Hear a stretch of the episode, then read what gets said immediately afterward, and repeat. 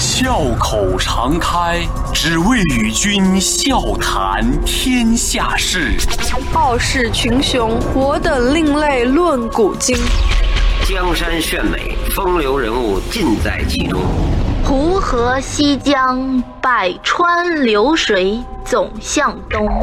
我是山西听我，是厦门听众我，是北京听我是。广东听众，中央人民中央人民广播电台经经济之声济之声，高丽掌门笑傲江湖。笑傲江江湖。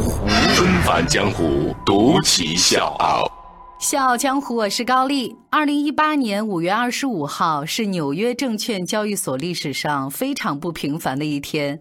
这一天，四十三岁的斯泰西·卡宁安正式接任纽交所第六十七任主席。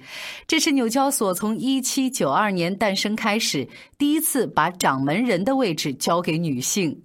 二百二十六年过去了，纽交所终于放下它不可一世的身段，重新审视女性领导的力量，而走到这一步，坎宁安用了二十四年。原本呢，坎宁安是和这个高大上的金融业工种完全搭不上边儿的。他在大学学的是工业工程学。一次非常偶然的机会，坎宁安被介绍到了纽交所去实习。那个时候他只有十九岁，初次踏进证券行业，一切都是崭新的，也是刺激的。他毫不犹豫地爱上了这个地方。他说：“我喜欢这个地方，很高兴能在这里跑步。”没想到这份初入职场的热情一直支持着坎宁安在纽交所工作了十一年。十一年的时间，他迅速成长，不再是那个懵懂的职场菜鸟了。相反呢，他了解了行业的趋势，深谙技术替代人工是一个必然的趋势。所以，当纽交所的发展越来越滞后，完全跟不上工业革命的浪潮，他又发现自己无能为力。这种落后的局面，他没有办法去扭转，所以就忍痛在纽交所的履历上画上了句号。重新选择就意味着归零，重新开始。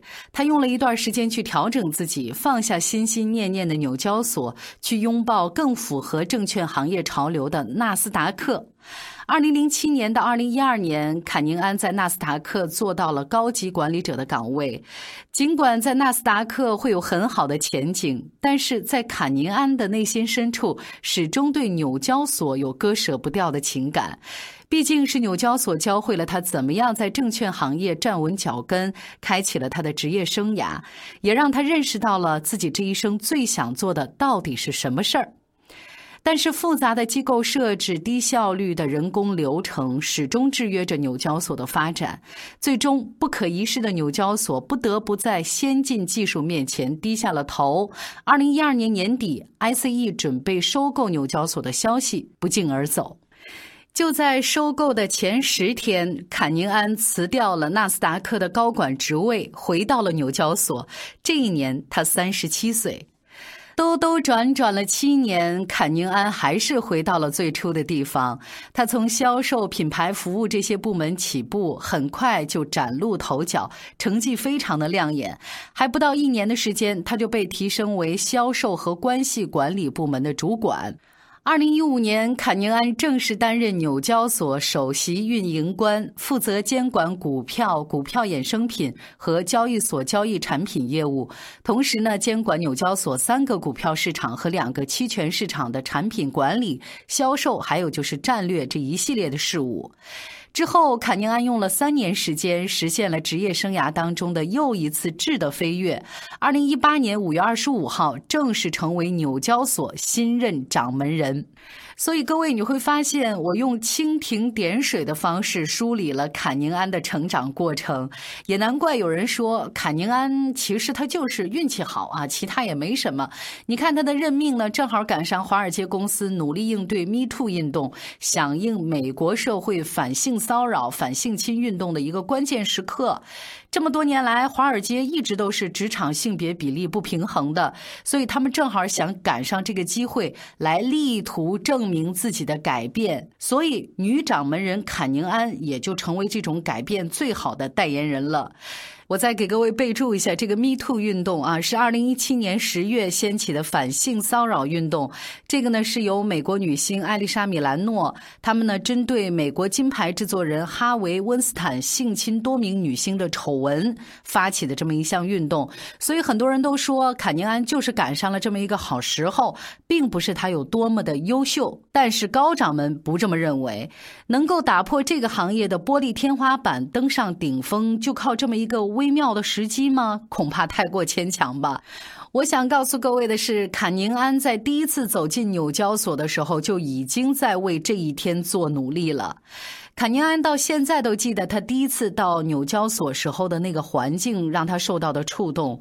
在七楼的女卫生间，那个卫生间特别狭小，特别的简陋。隔壁的男卫生间呢是富丽堂皇的，里面有沙发，有便利的设施，还有一个全职卫生间的服务员。而在这个之前，就连这么一个女卫生间都是没有的。这种情况一直持续到坎宁安的偶像、金融界的前辈妙丽尔·希伯特的出现。纷繁江湖，独起笑傲，高丽掌门。笑傲江湖，敬请收听。希伯特的一生光环笼罩，跌宕传奇，被人们称作是华尔街第一夫人。一九七六年，希伯特以四十四点五万美元买了纽交所的一个席位，成为第一个获得纽交所席位的女性。那一年，她只有三十四岁。当时的纽交所是只有男性交易员的，那个环境里面充斥着粗话，根本没有女卫生间。希伯特呢，是忍受着来自各个方面的压力和一千。千三百六十五名男性交易员混战了十多年，才等到了第二位的女性入围。也就是为了希伯特，纽交所呢才把一个破旧的电话亭改成了女洗手间。这件事情对坎宁安的影响是非常深刻的，他就暗暗的发誓：我要改变金融界男性垄断的局面，让女性有自由发声的权利。现如今，他确实做到了。不过，坎宁安的心里最清楚，这只是另一个开始。他身上的这副担子，并不轻松。大家好，我是《笑傲江湖》的内蒙听众武明义，是一个 IT 公司的市场总监。《笑傲江湖》有笑有泪，有血有肉，有启发有彷徨，我每期必听。现在，我邀请你在微信公众号检索“经济之声笑傲江湖”，关注《笑傲江湖》公众微信，加入《笑傲江湖》听众大家庭。谢谢。这样，我们先说一说这个纽约证券交易所。纽交所呢，之前我们也提到了，拥有二百二十六年的历史。它的起源呢，可以追溯到一七九二年的五月十七号。当时，二十四个证券经纪人在华尔街一棵梧桐树下面签署了经营股票交易的协议。纽交所呢，也是全球上市公司总市值最大的交易所，是第二名纳斯达克交易所的两倍多，是咱国家上海证。证券交易所的四倍多。美国呢有三大证券交易所，分别是纽交所、纳斯达克和美交所。纽交所的上市公司呢主要是工业、能源、银行这样的大企业。那纳斯达克的上市公司呢主要是苹果呀、阿里巴巴这些全球或大或小的科技互联网公司。最新的有像二零一七年的十一月，搜狗在纽交所上市。呃，今年的二月八号，小米旗下生产的小米手环的华米科技也登陆纽交所，成为小米生态链首家 IPO 上市的企业。随着纳斯达克这些交易所的不断崛起，纽交所在美国股票交易当中所占的这个市场份额，已经从十年前的百分之四十跌到了今年四月的百分之二十二。二零一七年，纽交所的日均交易量大概是五千亿美元，折合人民币是三千两百亿元。那最近一个月呢，上海证券交易所每天的交易量大概是两千五百亿人民币，深圳成指加创业板的每天的成交量也达到了三千五百亿人民币。而纽交所的上市公司，他们的市值大概是纳斯达克的两倍，上交所的四倍，深交所的六倍。我刚才这么一对比是什么意思呢？一句话概括，就是纽交所已经显出了它的疲态，没有活力了。交易量逐渐萎缩的结果，就是公司不愿意在纽交所上市了，没有新鲜血液的注入，投资者呢也不愿意交易。对一家交易所来说，这相当于慢性死亡，它失去了存在的意义。就在今年的四月份，纽交所公告暂停当天剩余交易时间的亚马逊和谷歌母公司的交易，原因是价格代码出现问题。这个事儿意味着什么呢？就是对于一家证券交易所来说，因为代码故障而不得不暂停交易，这事儿太尴尬了，太匪夷所思了，完全属于是砸自己的饭碗。而事实上，这也不是纽交所第一次盘中突然暂停交易。在二零一五年的七月八号，纽交所暂停了全市所有股票的交易，就是它完全老化的交易系统，麻烦不断，也真的是让人很头疼。二零一五年夏天，纽交所因为技术故障导致暂停交易了几个小时。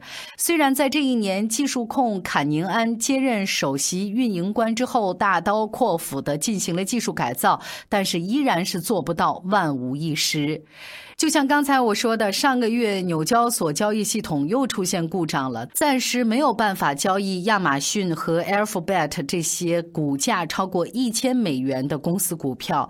这个呢，就让让外界对他的交易系统能不能实时更新产生了非常大的质疑。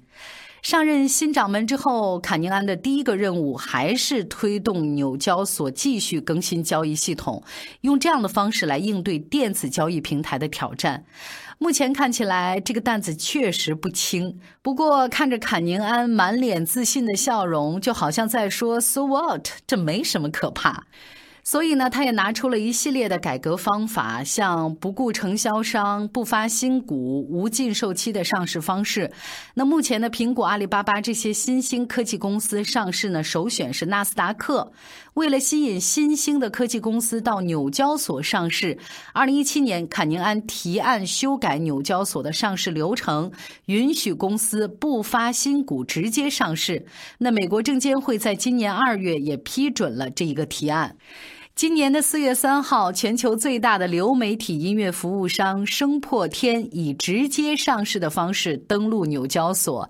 声破天这次的直接上市没有聘请主承销商和发行新股，也没有举办路演，也没有静默期和交易禁售期，甚至没有在纽交所举行传统的敲钟仪式。那这个所谓的直接上市，我给各位解释一下，它的方法呢，就是公司不发行新股募资，呃，上市的当天，公司原始股东卖出股票，由当天的买单和卖单直接确定开盘价，市场上的股票呢，全部来自公司原始股东卖出，所以直接上市也就没有什么大股东锁定期了，非常利于不断烧钱的这些互联网公司快速套现，比如作为全球最大的流媒。媒体服务商声破天在全球呢拥有一点五九亿的活跃用户，还有就是七千一百万的付费用户。但是二零一七年他们支付的音乐版权费的总额已经达到了八十亿欧元，面临非常大的资金压力。那直接上市、直接卖出，就帮助公司解决了这样的资金压力。同时，直接上市是不需要投行承销，没有这些所谓的中间商来赚差价。声破天上市。是呢，向投行支付了三千六百万美元，而和声破天规模相似的另外一家公司，他们是一年前上市的，那个时候他们花费了将近一亿美元。声破天上市当天的股价收报一百四十九点零一美元，成为在美国上市科技公司首日市值的前十名，市值呢大概是两百五十亿美元。不发新股、不路演、不顾承销商的新上市方法，颠覆了纽交所的传统，但是也给纽交所带来了新鲜血液、新的活力。无独有偶，二零一七年的一月，阿德纳·费莱德曼成为纳斯达克交易所的首席执行官。坎宁安上任之后，全球最著名的两家证券交易所——纽交所和纳斯达克，都由女性领导。另外呢，纳斯达克的执行官费莱德曼，他的职场轨迹跟坎宁安呢也特别的相似。二零一一年，他离开了工作十八年的纳斯达克，跳槽到了另外一家投资集团担任。总经理。二零一四年又重新回到纳斯达克，二零一七年成为纳斯达克交易所的首位执行官。无论是纽交所还是纳斯达克交易所，无论新掌门是女性还是男性，重要的是纽交所和纳斯达克都敢于创新，能够在男权世界闯出自己的一片天。也许在卡尼安的身上，我们最能体会到什么是女人真正的底气，那就是坚持自己所热爱的，拼尽全力。可能你会等待漫长的一个时间，可能过程也会很曲折，但是请相信，你的努力一定不会被辜负。小江湖，我是高丽，明天见。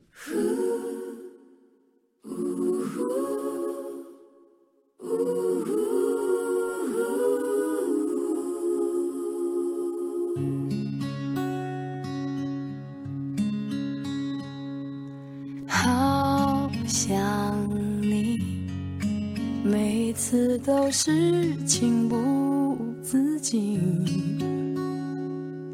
深呼吸，把思念隐藏在心底。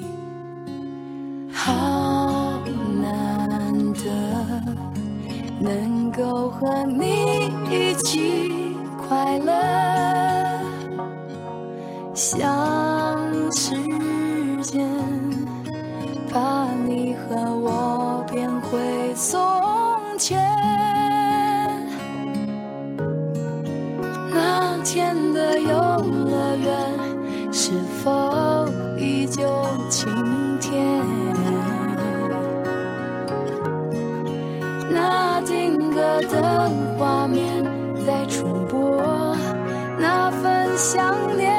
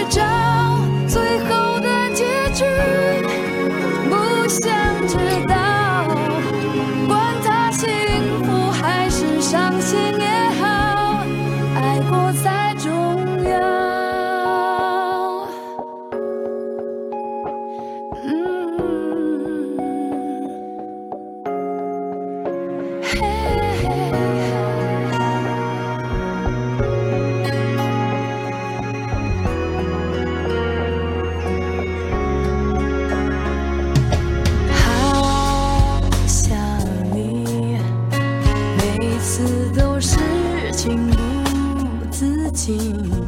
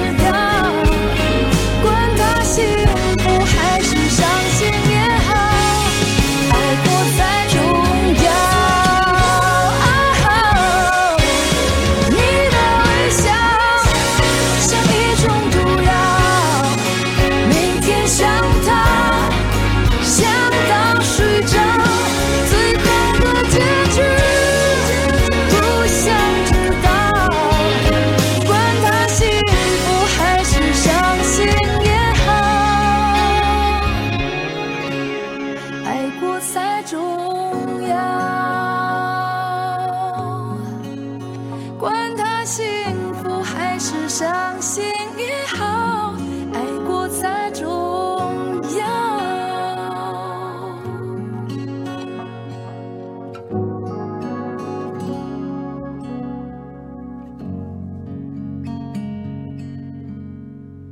欢迎收听笑傲江湖在公众微信搜索经济之声笑傲江湖”，关注我们，支持高丽掌门，因为他是我小姨。